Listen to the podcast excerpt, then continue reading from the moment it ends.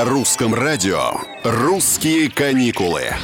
Привет, с вами Петр Кузнецов. Почти половину бюджета на поездку съедают авиабилеты. Да что я вам рассказываю, эти бумажки стабильно дорожают, особенно сейчас, прыгают в зависимости от месяца и даже дня недели, ну и, конечно, на них всегда хочется сэкономить, поймав удачный вариант. Ну что ж, давайте ловить.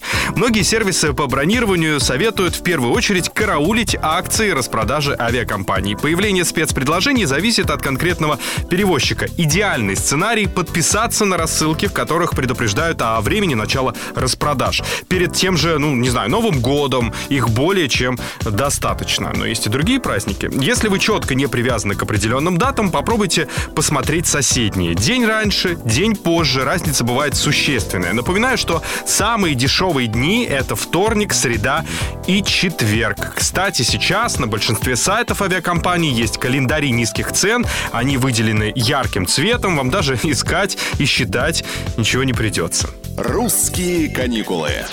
Неплохо сэкономить можно на багаже и питании. Билет без них, то есть с ручной кладью и пустым желудком, обойдется, разумеется, дешевле. Добавьте сюда невозвратный тариф и смело рассчитывайте на 20, 30, а то и 40 процентов от первоначальной стоимости билета. Ну вот пример. А, рейс Москва-Дубай. С багажом вы заплатите около 20 тысяч, с ручной кладью уже 15. Эксперты также советуют не полениться и сравнить, сколько стоит билет туда-обратно и сколько по отдельности, то есть one way. Случается, что в сумме билеты в одну сторону стоят дешевле, чем билет туда-обратно. Опять же, пример. На Тенерифе билет туда-обратно обойдется в 30 тысяч. Если купить по отдельности в каждую сторону, то это выйдет вам в 26,5, то есть на 4 тысячи меньше. Разумеется, это не все билетные лайфхаки. Мы продолжим в следующих выпусках.